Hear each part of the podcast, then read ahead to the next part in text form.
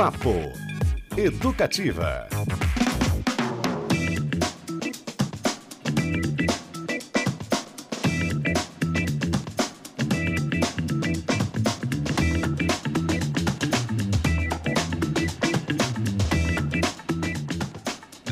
Opa! Ótima terça-feira para você, começando mais um Papo Educativo na do 87.1 FM. Tudo bem por aí? Por aqui tudo ótimo, vai ficar melhor ainda. Eu sou o Cristiano Castilho. Boa tarde para você. Aquele papo que a gente gosta em dose dupla, daqui a pouquinho Fábio Lima. Você deve conhecer aí do canal do YouTube. Opa, eu sei fazer bagunça o Beto Pacheco. Não, mentira, fui eu. Dessa vez fui eu. Fábio Lima, um dos maiores nomes do violão moderno, um canal que bomba lá no YouTube, vai tocar um pouquinho pra gente e contar um pouquinho dessa trajetória, cheia de prêmios, inclusive, inclusive no meio do caminho. Agradecendo ao Alan Martins, nosso piloto da nave de hoje, e a presença dele, Beto Pacheco, depois de uma roda de samba mais uma ontem no Tatara, né? Bem Só cresce a nossa roda Aí de sim. sambas autorais da segunda-feira. Olá, Cristiano Castilho, Olá. Alan Martins, os nossos ouvintes. Vamos que vamos que o show não pode parar. É isso aí. Olha só. Você participa desde já, vale lembrar, né? Nosso WhatsApp 33317516. Estamos também no Instagram, o arroba Rádio Paraná Educativa. Vamos nessa! Vamos fazer junto este papo nesta terça-feira chuvosa aqui no Alto das Mercês. Porque, muito bem, você sabe, né? Amanhã, quarta-feira, 19 de abril, celebra-se em todo o território nacional a diversidade dos povos indígenas do Brasil. E para marcar não apenas o dia, mas todo o mês, o Museu Paranaense preparou uma ampla programação. O Abril Indígena no MUPA será dedicado à valorização e à promoção da cultura e da arte dos povos originários. Entre as ações propostas, o público pode participar de visitas mediadas com a equipe de educativo da mostra Meiterê, Histórias Recontadas, inaugurada em fevereiro como resultado de um projeto de curadoria compartilhada com estudantes indígenas selecionados em edital público. Muito legal isso aí, hein? Aí no sábado, dia 29, o coletivo Coquir vem ao MUPA realizar uma oficina, uma história dentro do cesto. Serão duas sessões, ambas gratuitas. Tudo isso e muito mais está previsto para que a gente lembre, né, Beto Pacheco, das nossas origens, para que a gente valorize ainda mais quem estava por aqui antes de todo mundo.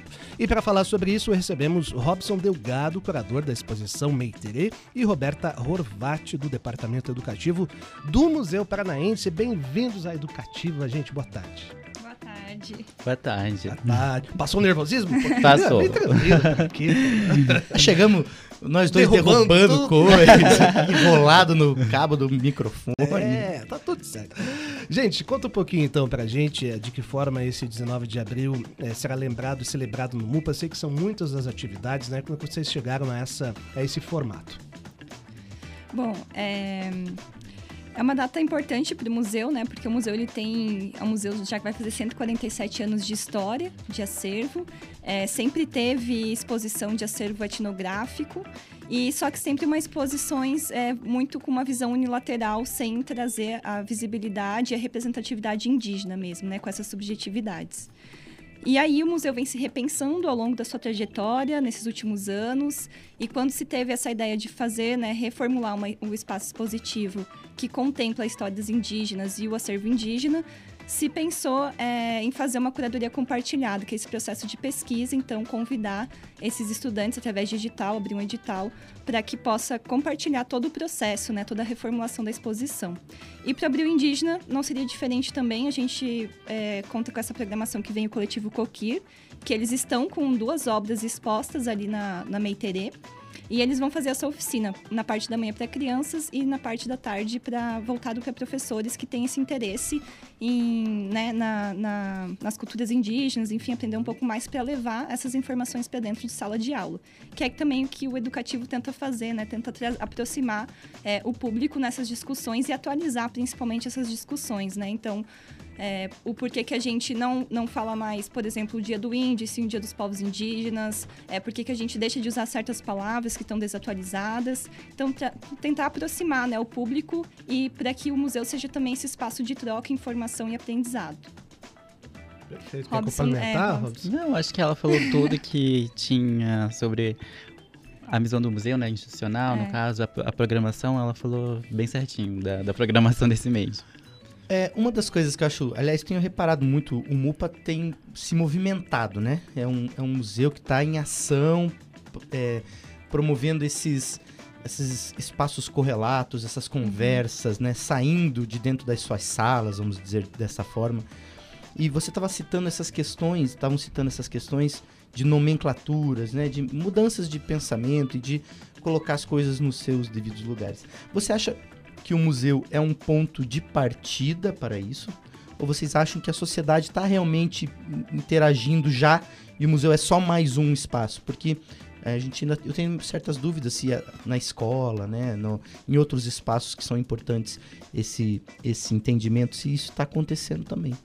É, é, eu costumo falar que é uma mudança que está acontecendo agora, né, recentemente.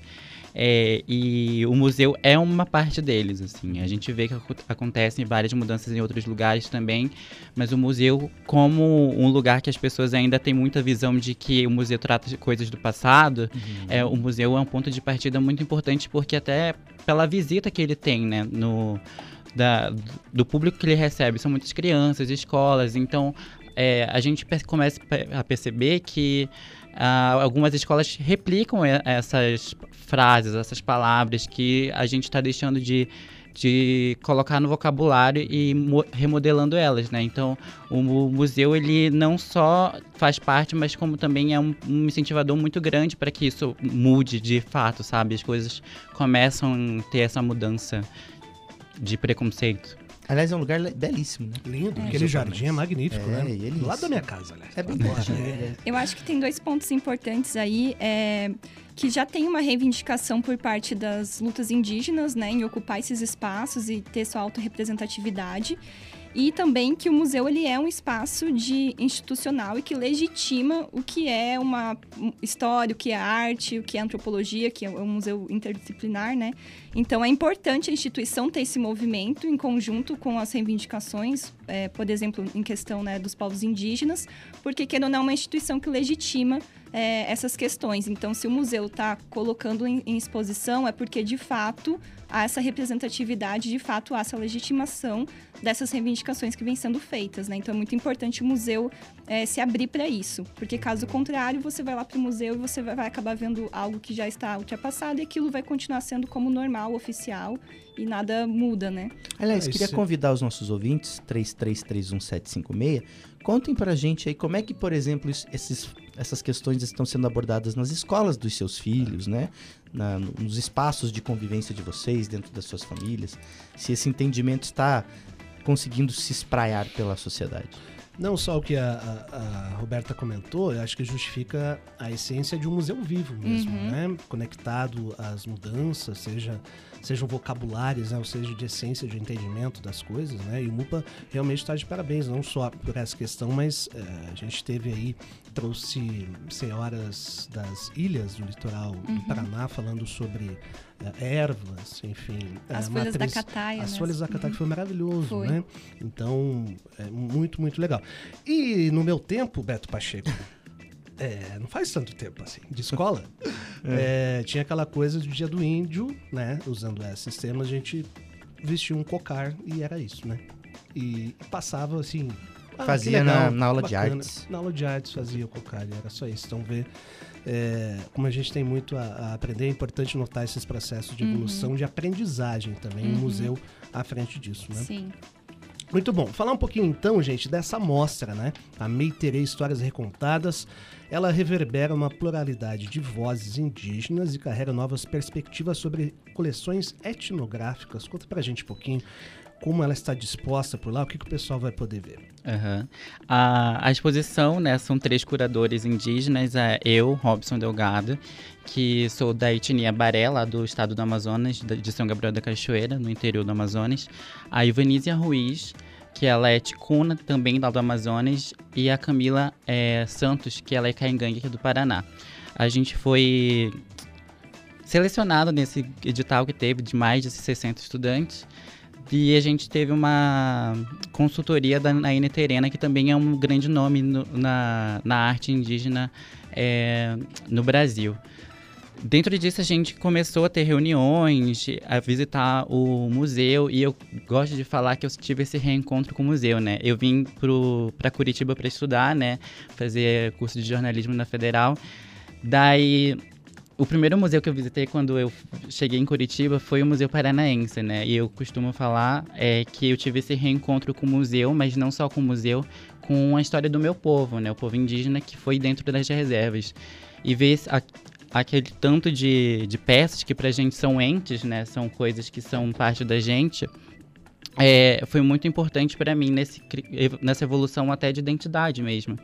E a gente queria falar, né, os três curadores chegaram a, no ponto que é, a gente queria passar para as pessoas que vão visitar que a cultura indígena não é uma só, né? São várias culturas indígenas e no Brasil, né, tem 305 etnias, falando mais de 270 línguas. Então a gente queria deixar de, de falar das etnias que eram do Paraná, né, especificamente, que era a antiga exposição que tinha ali, e abranger a quantidade, a maior quantidade possível de etnias do Brasil. Então, a gente vai ver diversidade cultural ali, é, cosmologia indígena, a gente vai ver as lutas das mulheres indígenas, é, o desmatamento, como o desmatamento afeta os povos indígenas, né, nós, nós povos indígenas, os trânsitos né, também é, das viagens indígenas é, e os movimentos indígenas, que são importantes para a gente né? quando a gente vai para a nossa luta, né? para as conquistas de, de espaço é, dentro do, da sociedade geral. Assim. Então, é, é, é, engraçado falar do, do, dessa exposição porque eu sou muito suspeito, né? Eu montei a exposição com, com as outras duas curadoras, então eu tenho muito carinho por ela. Então você vai ver uma, muita coisa e desmistificar muita coisa da sua cabeça também. Obviamente vai ter a parte tradicional, que as pessoas ainda têm muita visão daquilo, né? Do tradicional indígena. Mas também vai ter muita desmistificação, vai ter música, vai ter cantores rappers indígenas, vão ter lideranças indígenas, né? As deputadas que vão ser representadas na, na na, na luta das mulheres, né, na marcha das mulheres, com Temos fotos. Ministra agora. Ministra. E eu costumo também falar que as mulheres indígenas elas são muito importantes dentro da, dessa, desses movimentos indígenas né, de representação. A ministra dos povos indígenas é uma mulher, a presidente da FUNAI é uma mulher e as deputadas eleitas foram mulheres. Então elas são uma representação muito importante, não só de luta, de liderança, mas também de cultura, né, pra gente. Que demais. Você falou do seu tempo, Cristiano Castilho, na escola? É mais ou menos igual ao seu. é, no meu tempo da escola, eu aprendi sobre a deusa Isis do Egito, sobre Zeus, sobre Atenas, sobre os, os deuses romanos.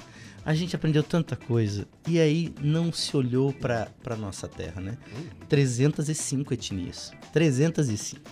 Então, é, assim, nós temos um longo caminho pela frente. Sim. Um longo caminho. Mas que bom que esse caminho está começando a ser trilhado, talvez de uma forma adequada agora, né? Perfeito. Porque é, é, é muito curioso o apagamento. Porque isso é, é, é, se apagar, as pessoas muitas vezes vão olhar os seus ancestrais. Ah, é porque eu vim da Itália. Ah, falou de mãe, né? Da importância da mulher, né? Das mulheres, assim tem essa coisa, né, da mama italiana e dos nossos. que faz parte também da construção cultural aqui do Sul em especial. Mas assim, a gente não apagou. Apagou simplesmente essa história. E ela tem que ser resgatada. O apagamento deliberado, né? É, Totalmente deliberado. Vezes, né? E você falou, o, o Robson, de lutas, né? Quais são as lutas hoje dos povos originários no Brasil? É, hoje quando você fala sobre lutas dos povos indígenas, né? Você vê muita é, sobre o, a demarcação de terras, né? Que é uma coisa muito importante ainda a gente falar sobre isso, porque os povos indígenas morrem por falta de terra, né? Uhum. É, hoje em dia.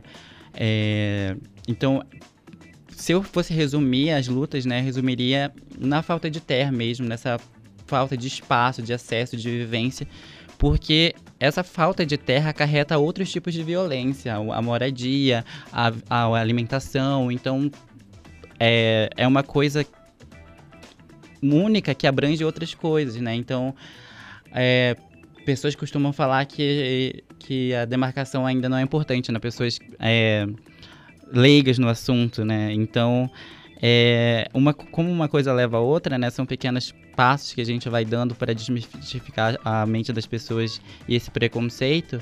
Mas essa, essa falta de terra é uma das grandes lutas que acarretam outros tipos de, de movimentos, né? Então, a alimentação, a, a liderança indígena, no caso, né? O, o, ocupar esse espaço de poder também é uma luta importante para que as pessoas se sintam mais representadas, para que as nossas realmente causas possam ser ouvidas, né? Teve um, eu fui assistir a peça Caraíba, né? Tá, do, no festival de Curitiba. E no começo da peça eles fazem uma, um, uma associação que eu achei muito interessante. Eles falaram assim: se você chegar aqui nesse teatro com o ingresso na mão, com o lugar, ou seja, demarcado o seu lugar, e chegar lá e tiver uma pessoa sentada na sua cadeira, você vai se incomodar. Então imagine, né, esses povos que eram a terra deles, que nasceram naquele lugar, terem seus espaços tomados. Eu, eu, eu, queria agora uma questão talvez técnica e você absolutamente me corrija se eu falar besteira. Mas você falou de falta de terra. Talvez seja o problema seja a supressão, né? Ou a invasão entre muitas aspas. É, é invasão, isso, porque muitos lugares são demarcados indígenas, sim, uhum. mas ainda não tem esse respeito, né? Tanto que uma da, das obras do museu que tem lá é uma, é uma placa escrito Terra Protegida, né? Mas ela tá reinventada com desprotegida, né? Porque realmente não tem essa proteção de fato do Estado, né? Que a gente sente muita falta desse dessa proteção do Estado, porque, como a gente pôde ver nesses últimos meses, né, os Yanomamis, com a terra lá toda demarcada, estão sendo invadidos com garimpo, é, com extração de, de madeira, enfim. É, é realmente esse abandono do, do, do Estado. Perfeito. Robson Delgado, curador da exposição Meiterei, Roberta Horvat, do Departamento Educativo do Museu Paranaense, conta pra gente aqui as atrações deste mês de abril. Amanhã, né, 19 de abril, o Dia dos Povos Indígenas, muitas atrações até o fim do mês.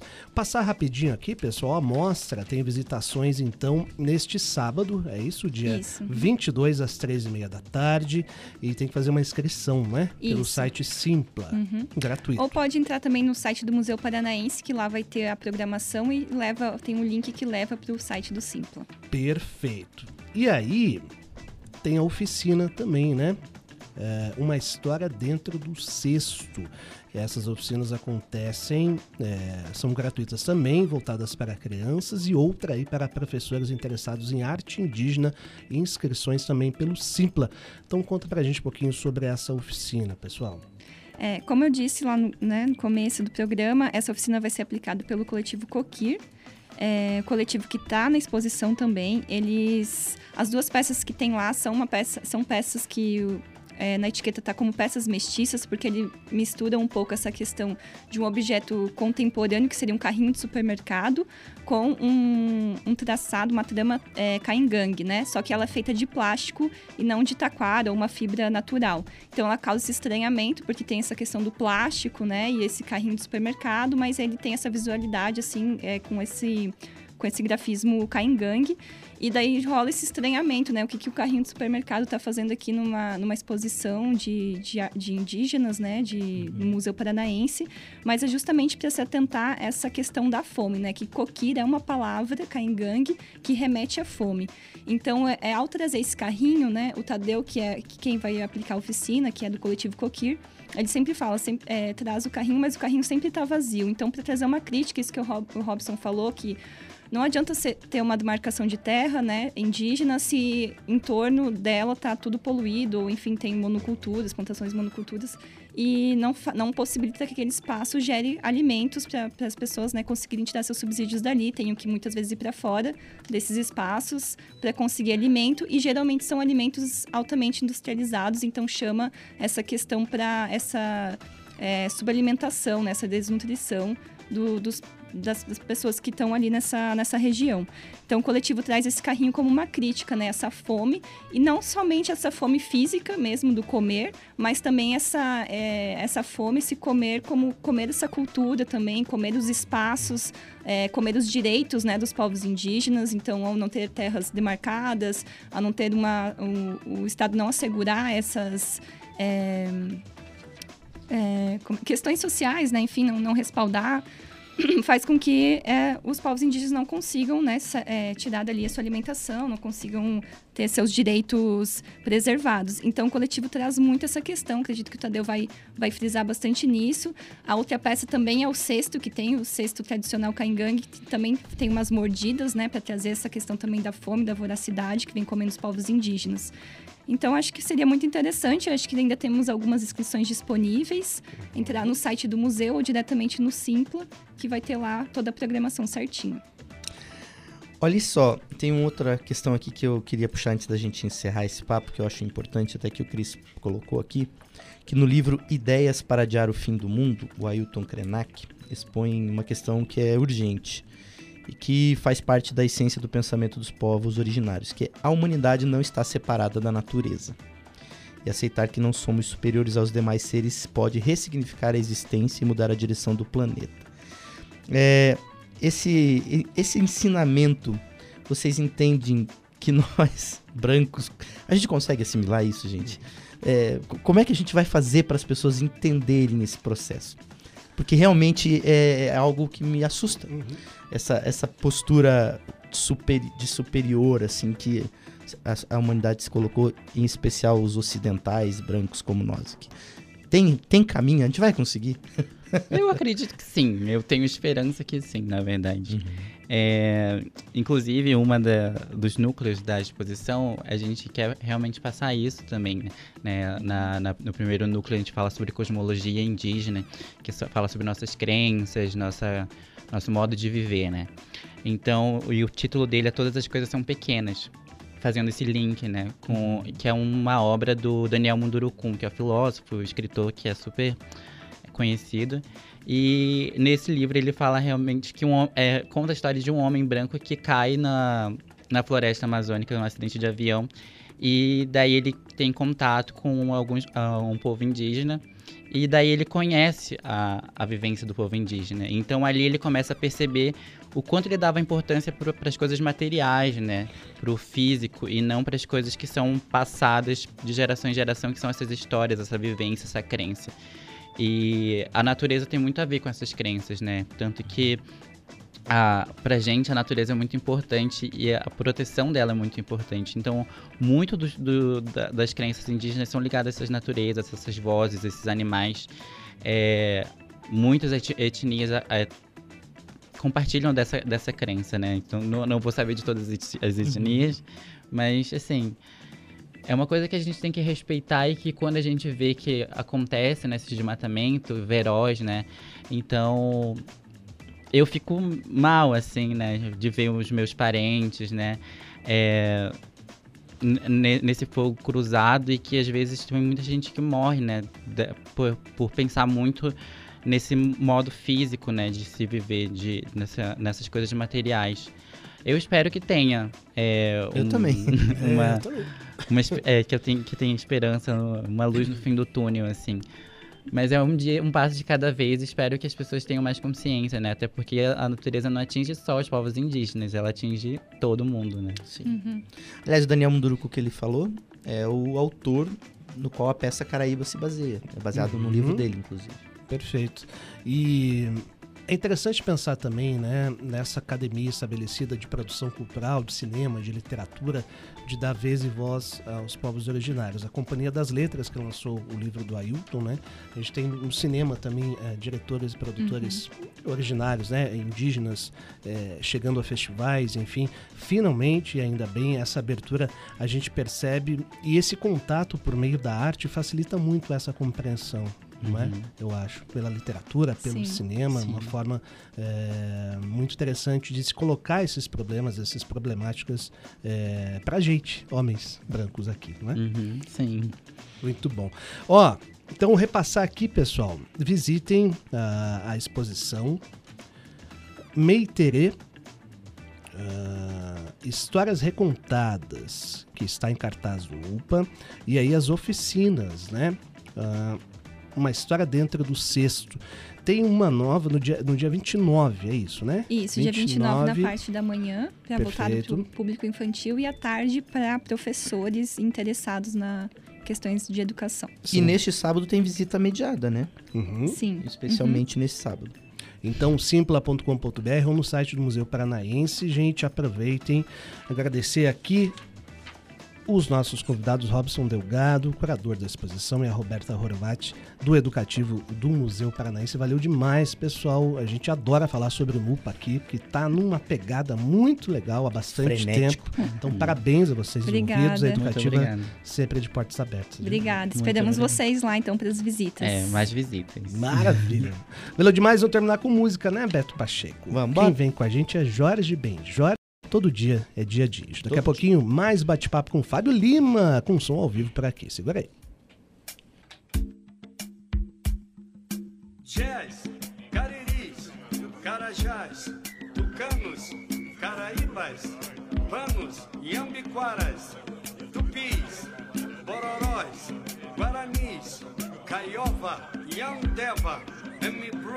yanomai, uaura, Yamayura, Yaolapiti, Fuya, Tixicau, Tixucaramãe, Choclém, Chicrim, Crahó, Rancoreca Mecra. Curumim chama Cunhatã que eu vou contar. Cunhatã chama Curumim que eu vou contar.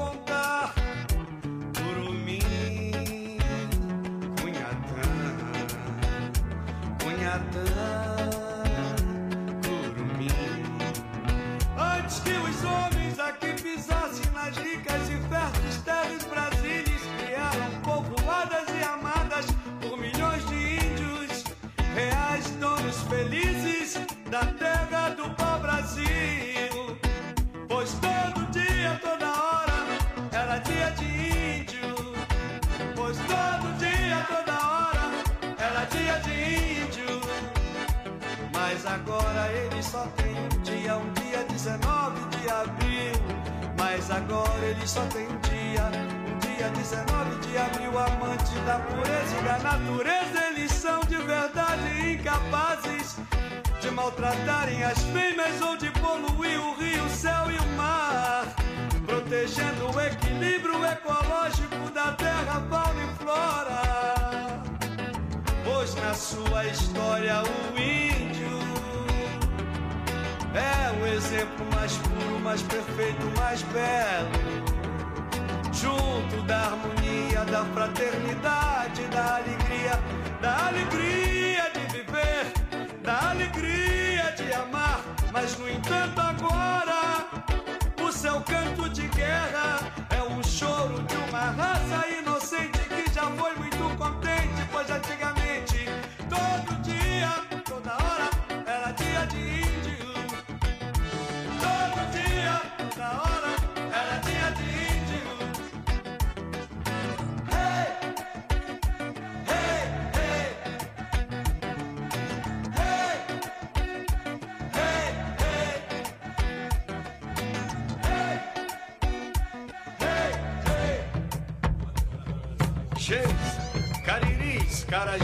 tucanos, caraíbas, panos, jambiquaras, tupis, bororós, guaranis, caiova, yandeva, mibuia, yanomai, uaura, yamaiura, yalopiti, fuyá, tixical, tixucaramãe, choclém, chicrim, carró, agora é mecra, suiá. Todo dia, toda hora, era dia de índio.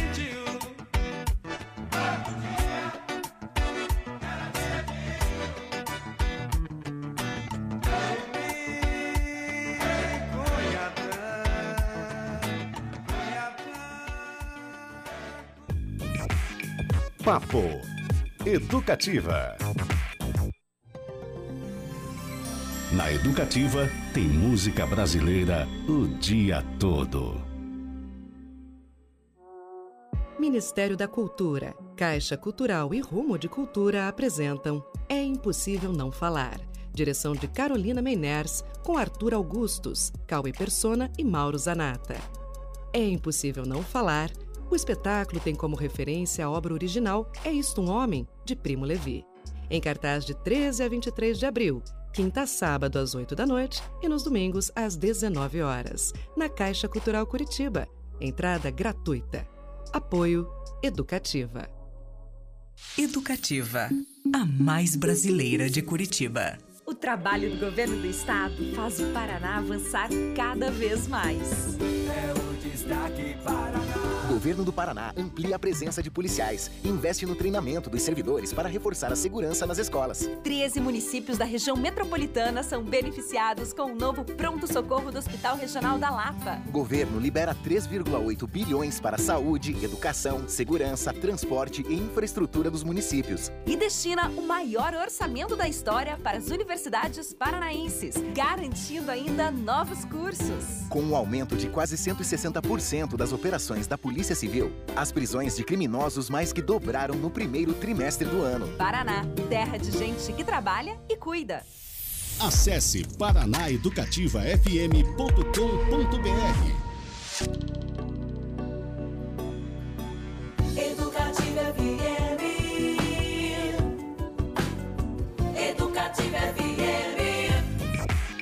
Papo Educativa.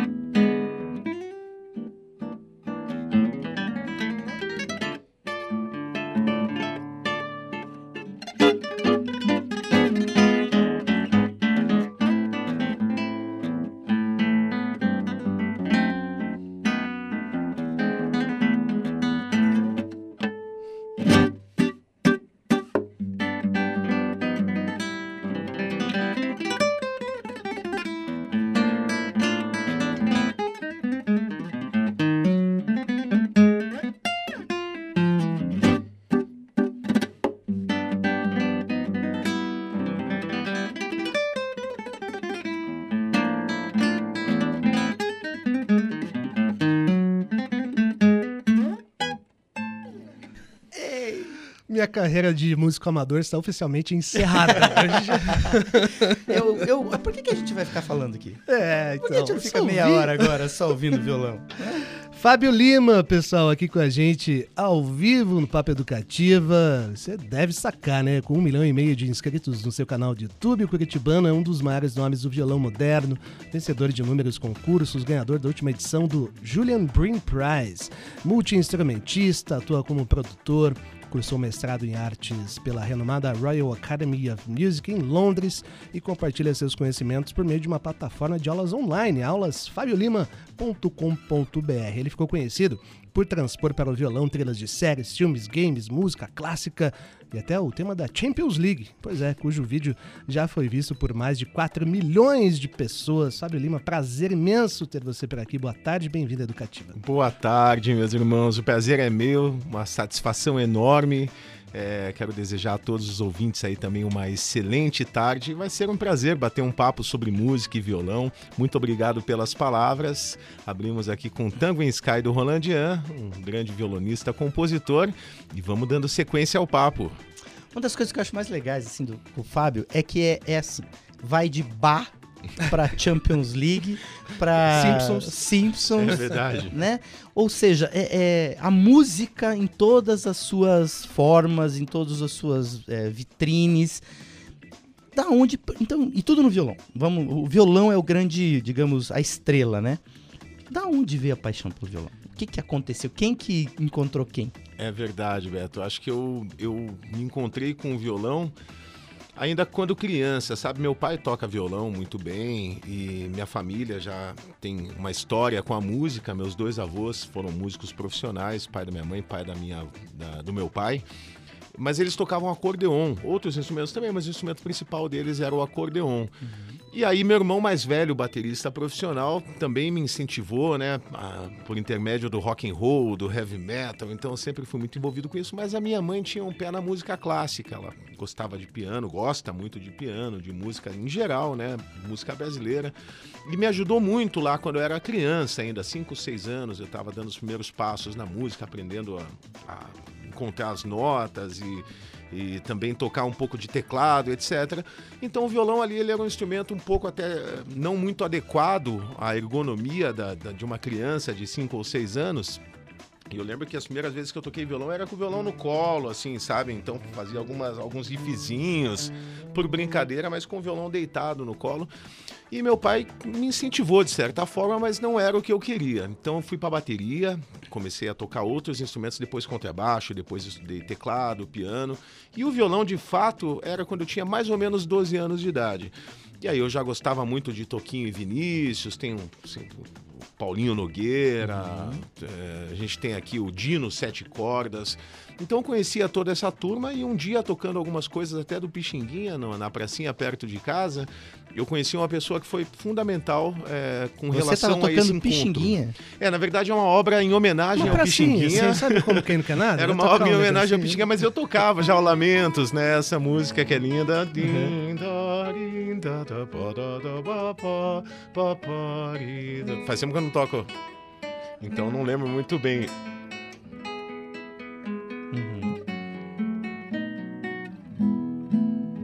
Mas não era exatamente isso. Eu tava tocando uma obra em homenagem ao Pixinguinha, que foi feita por Toquinho e Vinícius, né? E aí chegou um senhorzinho, eu tava passeando com o cachorro e falou: Poxa, que legal isso, você tá tocando essas músicas aí, o que, que mais você toca? Eu não tinha um repertório muito extenso.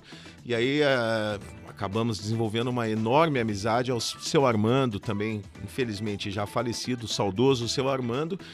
E aí, assim, em pouco tempo de conversa eu já descobri que eh, ele era muito amigo já da minha família há muitos anos, porque é o mesmo bairro, então minha mãe frequentava a casa dele, brincava com os filhos dele e tudo. Ele tinha mais ou menos a idade dos meus avós. O, o Valdomiro Prodóximo também tem. Foi meu professor. influência. Pois é, Sim, sim, é um o Valdomiro, Conservatório mestres. Vila Lobos, sem dúvida. É, formou algumas gerações de violonistas. Claro. aqui. pai do grande André Prodóximo também. né? Exatamente, que é um excelente violonista. Acho que ele tem também uma filha que toca piano muito bem, a esposa e tal. Eles têm um conservatório aqui em Curitiba, acho que até hoje, né? Aliás, faz acho que uns dois anos que eu não falo com o Valdomiro. Em breve a gente deve fazer alguma coisa juntos. Mas o Valdomiro ele entra um pouco depois na história. Então eu comecei através do seu Armando, onde ele me apresentou os discos do grande Dilermando Reis, né? E todo mundo acaba de alguma forma conhecendo pelo menos as interpretações mais famosas do Dilermando, né? Aqui um trechinho de Edeon, que é do Ernesto Nazaré, mas que ficou famosa através da obra do Dilermando. E outros violonistas foram tão influenciados por ele.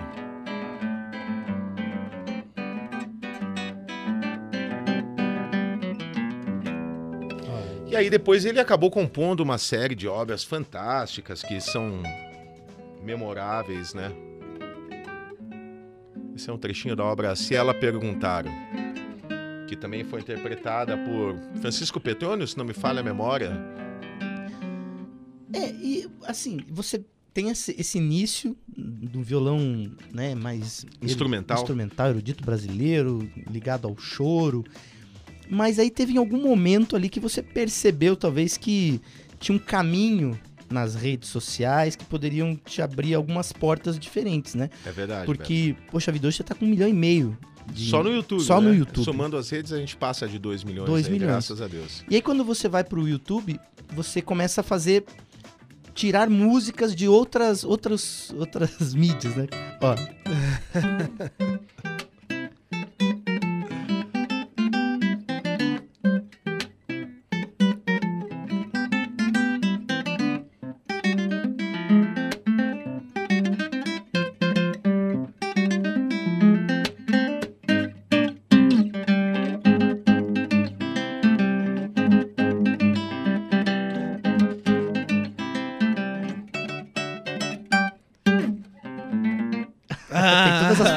Fase do castelo, essa aí.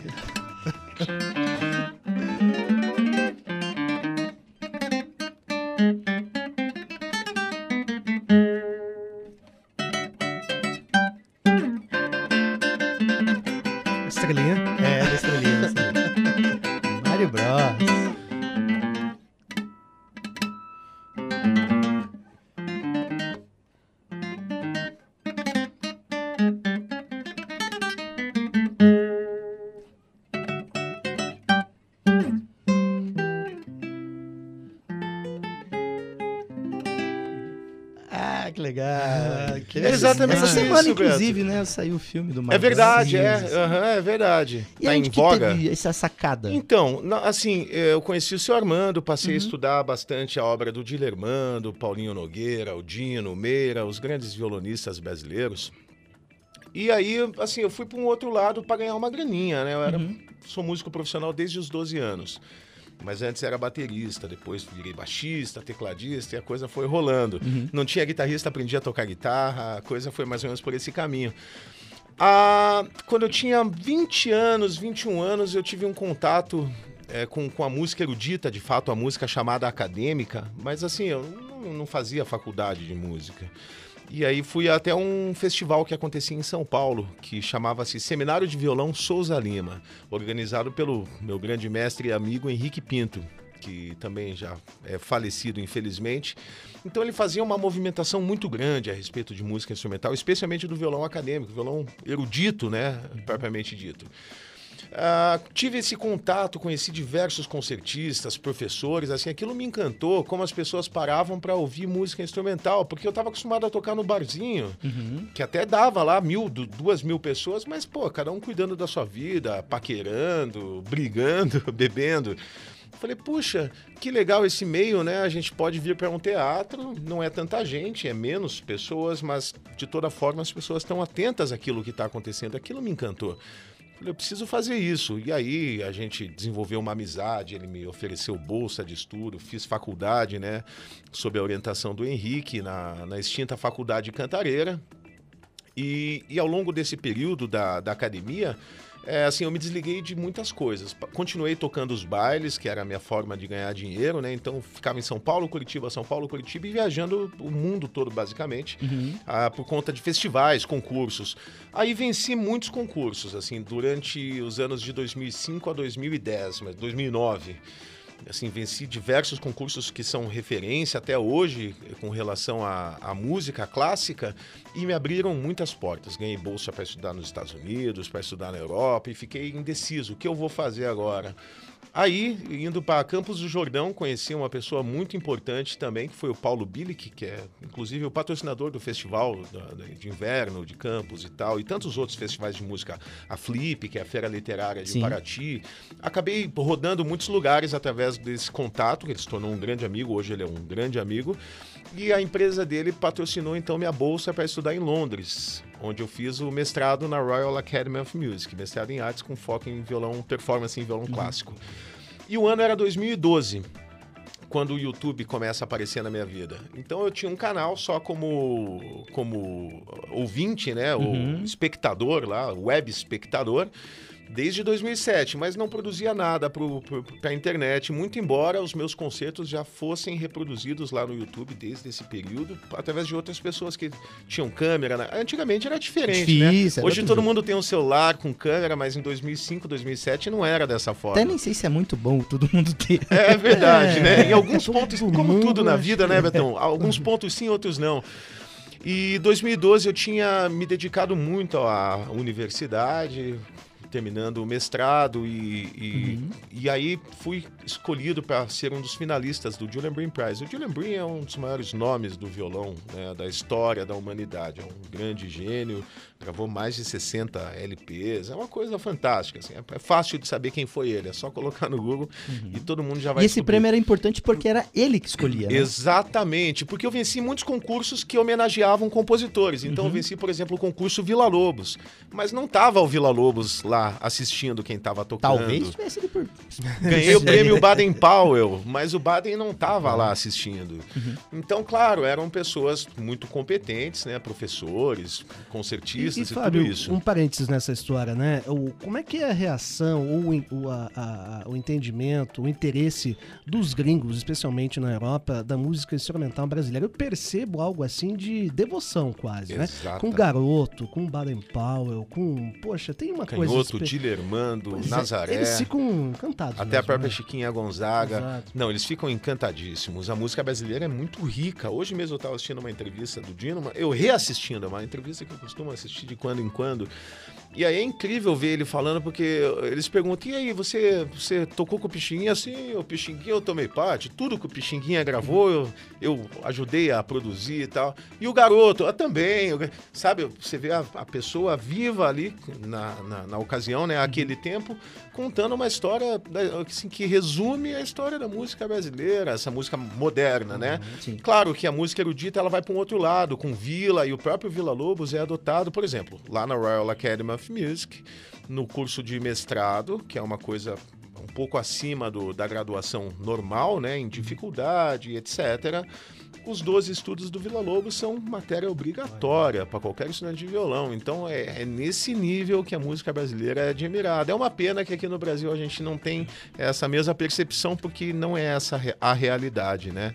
Mas eu acho que com o passar do tempo, as coisas como pelo caminho, ou os caminhos pela, pe- pelos quais ela tem se, se segmentado, eu acho que é uma questão de tempo agora. A internet tem ajudado muito nesse aspecto, né? Então, em 2012, eu venci o prêmio e aí eu tava assim de cabeça cheia, porque realmente tinha sido um ano muito. Lá o ano começa pela metade, então na metade de 2011 até metade de 2012, assim, foi pauleira. E aí falei, pô, vou dar um tempo agora, vou jogar um videogame, as coisas são muito mais acessíveis, né? Eu sempre gostei muito de Eu- eu- videogame. eu faço isso até hoje. Eu um passei um tempasso sem videogame, porque condições brasileiras e tempo também não tinha e tudo isso. E daí, aquele momento, eu falei, pô, agora eu vou dar um tempinho e vou aproveitar. E aí eu percebi que eu gostava muito mais, dos- eu queria um videogame moderno para jogar os jogos antigos, né? O que eu queria realmente, lá eu tinha um Play 3, mas eu queria jogar jogo do Play 1. Eu queria o Resident Evil, eu queria o Mario do Super Nintendo, o Sonic do Mega Drive, do Master System. E, e aí conheci o trabalho também do Zé Graça, que é um youtuber. Hoje ele já não faz mais esse tipo de trabalho, mas ele era um grande humorista. Talvez tenha sido o maior canal de humor do YouTube lá naquele tempo, em 2010 a 2012. E ele convidava eh, frequentemente o Fabrício, que é o Lorde Vinheteiro, conhecido como Ah, Lorde sim. Vinheteiro, um pianista. Pianista, sim. Isto. E aí tocava lá o tema do Dragon Ball, né?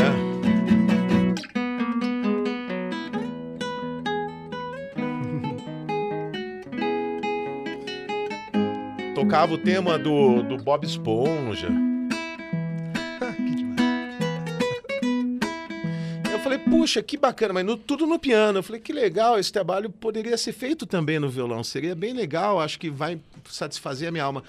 Bom, nós somos músicos aqui, né? Acredito que independente da, da- da- do, que, do, do ganha-pão, propriamente dito, a música é uma coisa é, essencial na vida de todos nós, eu acredito. E de muitos que estão ouvindo aqui também.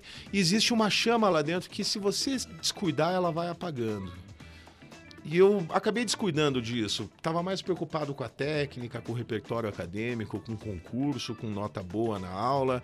E de repente eu não via mais sentido pro que eu vinha fazendo. Eu falei, puxa, mas eu não, não é isso. Não foi isso que me trouxe pra música. O que me trouxe pra música era reproduzir aquelas coisas que eu gostava de fato. Falei, pô, por que não? Vou começar a fazer um trabalho assim. E aí, no finalzinho de 2012, mais ou menos em setembro, eu comecei a fazer uns arranjos para violão solo. Mandei pro Zé Graça, o Zé Graça era muito influente na época.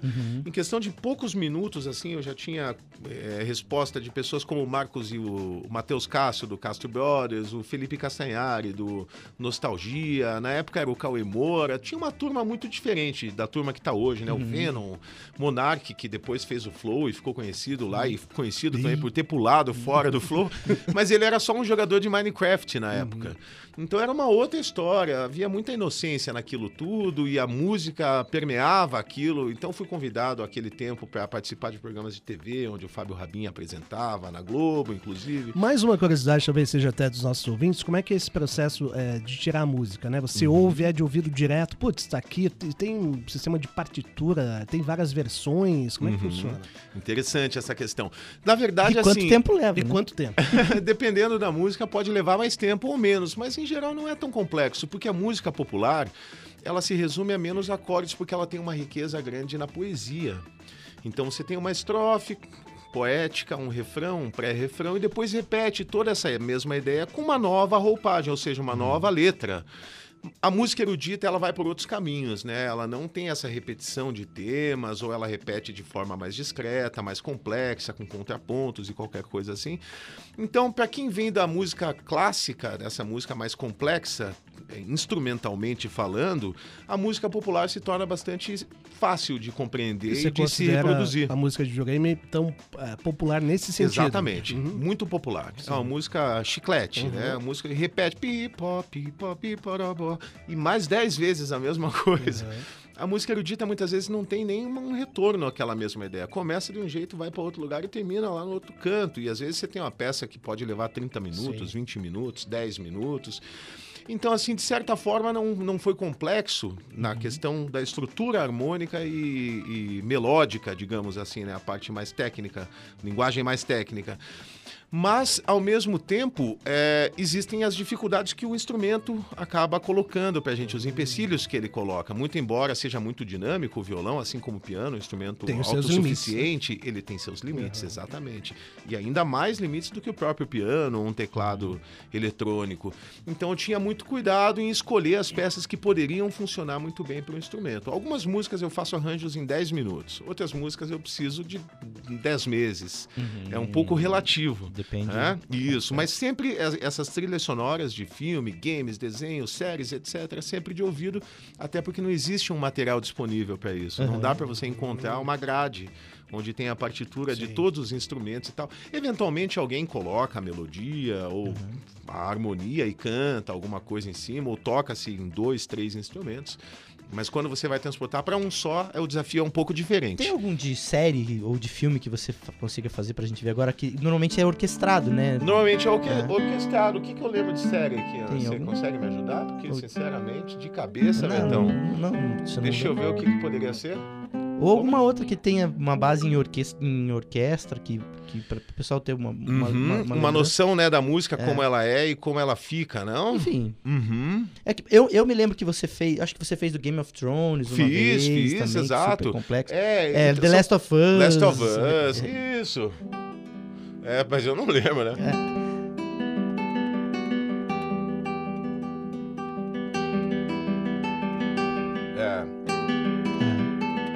ter o Fábio numa saia justa agora.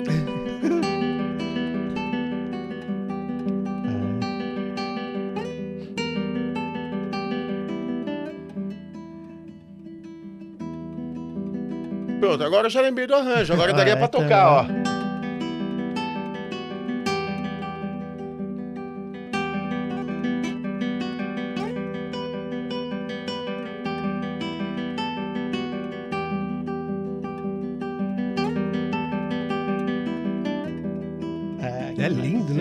Coisa meio country, futurista, É, tem um assim. pouco disso, né? Essa foi de surpresa, né, Beto? É, não, foi, foi. Não, não, é, é assim, especialmente pelo seguinte, eu vou tocar agora até um. como é, como é que se fala? Um jabazinho aqui, Aham, né? Um- claro, é, eu vou tocar agora essa semana em Joinville. Vou fazer um concerto sábado e domingo tem uma masterclass lá em Joinville. E aí eu tô basicamente tocando o repertório que eu vou apresentar Ah, você vai lá. estudando. E aí, tipo, é meio que por período, sabe? Claro. Esses tempos mesmo Não, eu gravei alguma coisa assim. Até porque eu tava lendo, você tem mais de mil vídeos, né? Então, até. Claro. Poxa vida, a quantidade de coisas e de. E como às vezes é muito complexo, é, é, você tá mergulhado naquilo naquele momento, depois, evidentemente, vai pra outra peça E que vai te, vai indo. vai te sugar um- uma concentração em outro momento. Exatamente. E é, o. HD ele, ele vai, vai, Aham. vai deletando algumas coisas para colocar outras, né? E você continua dando aulas online também? Continuo sim, aham. Dicas para quem quer fazer aula quer né, tocar melhor um instrumento, você que vem nessa carreira, dicas primordiais que não se pode deixar de lado. Olha, a música é o gosto e a paciência, a dedicação, né? Se você tem dedicação e o gosto pela coisa, assim como acho que ac- acredito que seja em qualquer outra área, deva ser da mesma forma. Então, sem isso é muito difícil, mas de toda forma a música como hobby ela serve muito. Ainda que você que está ouvindo aí não queira ser um músico profissional, ter a música, ter o estudo da música na sua vida vai agregar e muito, né? Muito, de- de- em diversas vertentes. Então, assim, eu tenho um curso online que, que é pago, esse é- é- não é caro, é acessível, mas é, é- é- tem que desembolsar um dinheiro. Então, assim, não aconselho já começar por aí. Porque eu também, no meu canal, tenho uma playlist de aulas gratuitas chamada Violão do Zero. Então, antes de sair comprando o curso por aí, vale a pena dar uma passadinha, conferir essas aulas que são gratuitas, ver se você vai se adequar à didática, até porque a minha linha é um pouco mais pro violão instrumental. E de repente não é a mesma coisa, não, não, é, o- não é o intuito de quem tá ouvindo. Às vezes o cara quer tocar para se acompanhar, é só acorde simples e tal. Pô, de repente uma aula de canto pode ajudar mais, uma aula de musicalização pode ser mais interessante, não? Legal. Muito bom, hein? Fábio Lima, que Podia não é ficar- da família Lima, Não, aliás. podia- podia ficar aqui a tarde ser. Sou de outra família Outra Lima. família É da Lima, mas é É outra. outra, é outra família Lima. Ah, que beleza. Pois é, chegou Tempo o fim, voa. Beto Boa. Pacheco. A gente podia pedir pro Fábio terminar Claro com o som, que né? sim. O que, que você quer fazer, Fábio? Ah, que gente, toca seu coração. Olha, aí você falou bem demais. Aliás, uma dica aqui pros ouvintes que não tocam e se estão num churrasco no- com um amigo que toca, em vez de pedir a sua música, primeiro peça pra ele a música que ele, ele gosta, gosta de, de tocar. tocar. Tá aqui uma dica importante. Isso, Que toca melhor, Bem inclusive. colocado, Beto. Antes de pedir aquela que você gosta, pede aquela que ele gosta. Muito bem. Eu vou fechar fazendo uma homenagem aqui a um amigo, grande compositor aqui brasileiro, ainda em atividade, chamado Ulisses Rocha. O nome dessa música é Rindo da Saudade. Vamos lá.